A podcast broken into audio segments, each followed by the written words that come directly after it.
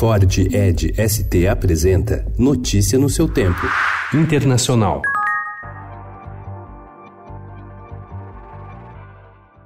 Estados Unidos e Turquia chegaram ontem a um acordo para um cessar-fogo na Síria, em que as milícias curdas também estariam dispostas a acatar. A trégua nas operações turcas terá duração de cinco dias. O fim do prazo coincide com uma reunião entre os presidentes da Turquia, Recep Tayyip Erdogan, e da Rússia, Vladimir Putin, na terça-feira, em Sochi, o que aumentou a desconfiança de que o Kremlin terá palavra final no conflito que já deixou 500 mortos.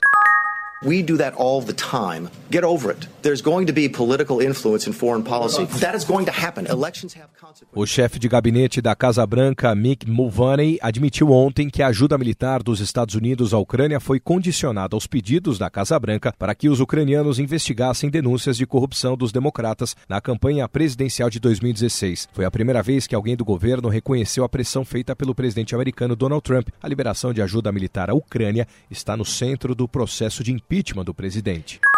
This is a, a great deal for our country, for the UK. I also believe it's a, a very good deal for our friends in the EU.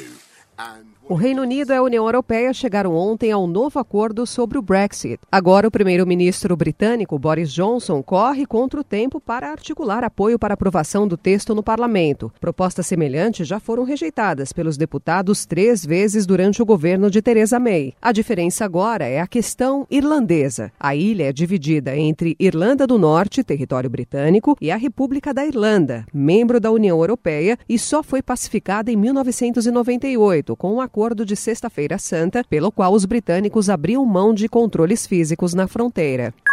O deputado democrata Elijah Cummings morreu ontem, aos 68 anos, no hospital Johns Hopkins, em razão de complicações relacionadas a problemas de saúde de longa data, informou o gabinete do americano em um comunicado. Ele tinha uma válvula cardíaca. Como presidente do Comitê de Supervisão e Reforma da Câmara dos Deputados, o congressista de Baltimore estava no centro da investigação do julgamento político sobre o presidente Donald Trump. Notícia no seu tempo. É um oferecimento de Ford Edge ST, o SUV que coloca performance na sua rotina até na hora de você se informar.